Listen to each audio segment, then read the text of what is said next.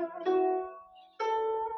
三字经》原文：余土广，超前代。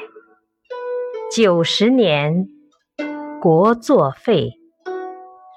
解释：元朝的疆域很广大，所统治的领土超过了以前的每一个朝代。然而，它只维持了短短九十年。就被农民起义推翻了。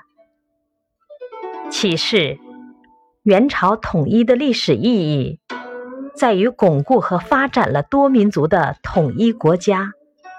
它使历来由少数民族地方政权统治的地区，统一归于中央政府管辖之下，更加强了中央与地方、中原与边疆的联系。